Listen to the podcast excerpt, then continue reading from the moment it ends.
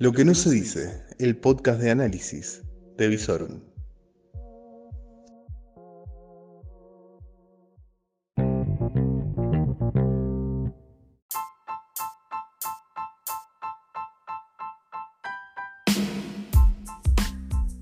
Muy pero muy buenas noches, esto es Distanciados, tu podcast de transición entre la fase 1 y la nueva normalidad, que no sabemos si algún día va a llegar, pero no importa, hay que ponerle fe, esperanza, pensar en la gente.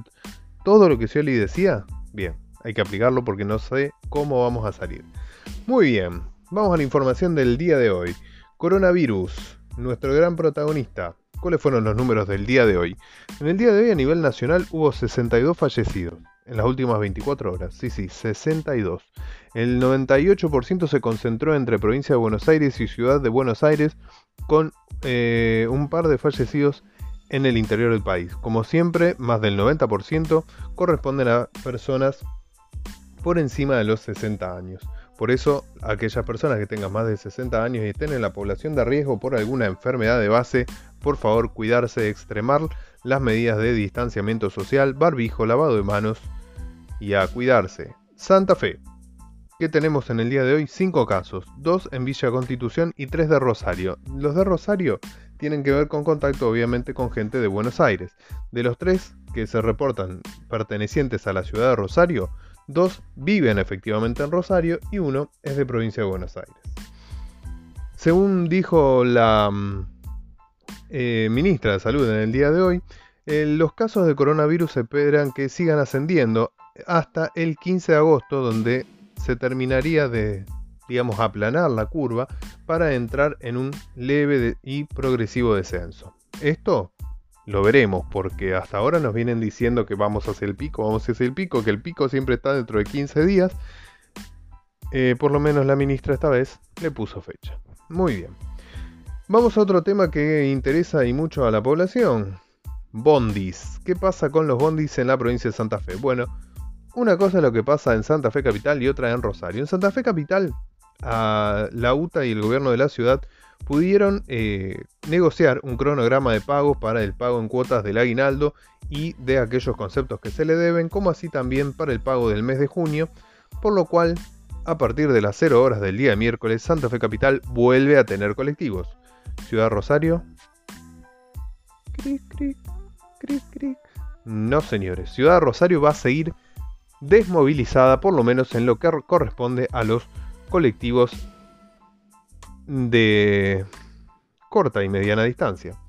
No han llegado a ningún tipo de acuerdo, se espera que este paro se extienda por, por lo que se ve casi hasta la semana que viene, porque imagínense, ya estamos por comenzar la jornada del 8 de julio, 9 y 10 son feriados, sábado y domingo las autoridades no van a estar muy preocupadas porque no haya colectivos, así que yo estimo que hasta lunes o martes no vamos a tener lamentablemente una solución para esta cuestión. Y no la vamos a tener justamente porque las autoridades políticas no tienen lo que hay que tener para decir lo que hay que decir.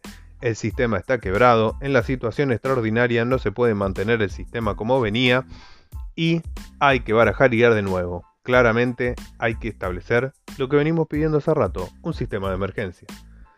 El día de hoy habló alguien que no habla mucho, que aparece bajo un barbijo negro, con unos ojos claros, y hoy hizo escuchar su voz. Es el gobernador Perotti, sí, sí, sí, y no se refirió a su ministro insolente, no, no. Hoy eh, hubo una reunión entre las diferentes fuerzas políticas, principalmente con el Frente Progresista, en donde trataron de establecer la agenda del paso de esta cuarentena y de la próxima recuperación. Entre sus principales declaraciones dijo, la caja está flaca.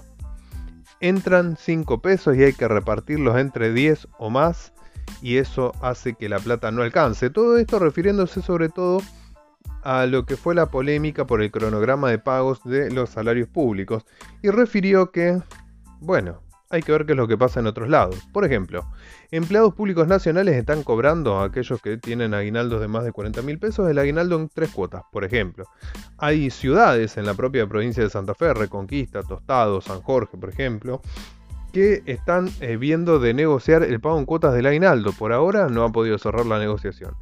Y también refirió el gobernador que en este estado de emergencia no se puede pretender mantener los cronogramas de normalidad, sobre todo porque el sector privado, aquel que está siempre pagando impuestos, en este momento no solo que no está pagando impuestos, sino que está requiriendo la ayuda del Estado. Por lo cual, la caja no alcanza. No hay margen para mezquindades, cerró el señor gobernador. Creo que estuvieron bastante adecuadas las palabras del gobernador Perotti. Volvemos a lo que es la página de la crisis, la crisis que se expresa en la provincia de Santa Fe en sus dos caras. En la cara eh, económica tenemos que según las cifras del INDEX, la construcción eh, perdió en lo que va del año 56.000 empleos. La actividad cayó un 48,6% de, de medida interanualmente, pero tuvo un eh, leve rebote en lo que respecta a, a abril. Claro, porque abril fue el mes más duro de cuarentena y a partir de mayo empezaron a abrir un poco las obras. ¿Qué más? Luego tenemos el otro rostro de la crisis, que es la inseguridad. Es la inseguridad que nos viene acompañando desde antes de la pandemia y que parecería ser para esta sociedad una enfermedad crónica, crónica como la incompetencia de sus gobernantes. Hasta ahora, el departamento de Rosario tiene más de 104 muertos. En las últimas 72 horas hubo 8 homicidios. Y calculamos alrededor de 10 tweets del ministro Zain, alrededor de 72 menciones y 475 likes, más 478 retweets de sus desafortunadas frases con respecto al gobernador. Eso sí, en cuanto a política de seguridad, en cuanto a acciones para que vos, yo, tu familia y todos los ciudadanos de Santa Fe podamos caminar más tranquilos por las calles, no se sabe nada. Y por si hacía falta en el día de hoy, circuló por redes sociales un video muy pero muy particular, muy representativo de cómo se vive en la provincia de Santa Fe y en sus principales ciudades. Un video que en esta oportunidad no fue ni de Rosario ni de Santa Fe Capital, sino de Rafaela. Y se veía en dicho video como un sujeto masculino, ante el ataque de una persona que no se ve en el video, saca un arma y empieza a disparar. Sí, así estamos en la provincia de Santa Fe, donde oír disparos durante la noche se hace cada vez más común en los barrios de Rosario, Santa Fe, Rafaela, y en donde ver una reacción con un arma de fuego ya nos sorprende. En cuanto al mundo, bueno, el mundo está todavía transitando esta pandemia. Hay muchos lugares en donde se están viendo rebrotes, rebrotes en el norte de eh, Italia, en zonas de España.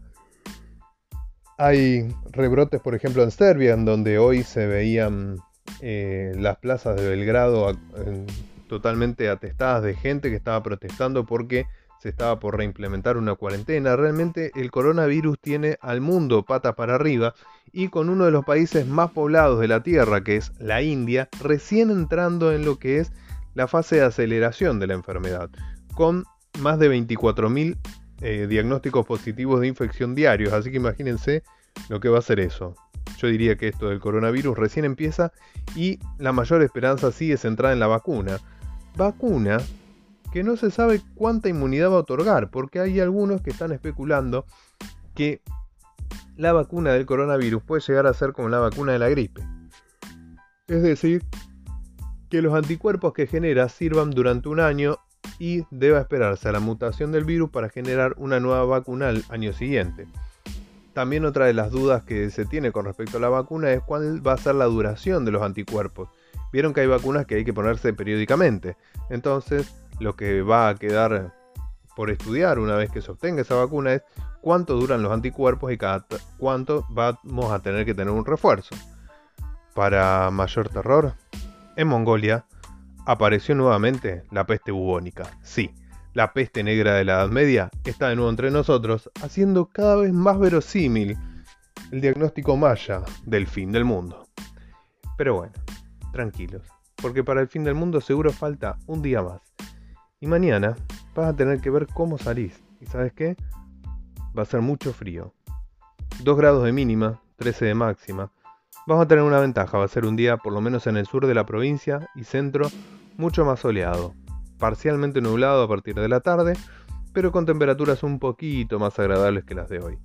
Así que bueno, si vos estás yendo en bici o en moto, muy abrigado, si vas caminando también.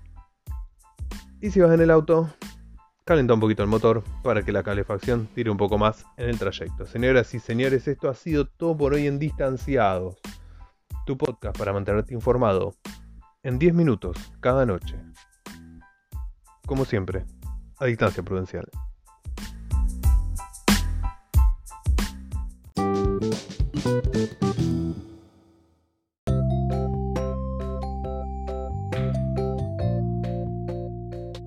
Lo que necesitas saber en Lo que no se dice, el podcast de Visorum. Y podés seguirnos en todas nuestras redes, www.visorum.online, en YouTube como Visorum, en Instagram y en Twitter como Visorum OK. Todo el día informado a través de nuestras redes. Lo que no se dice,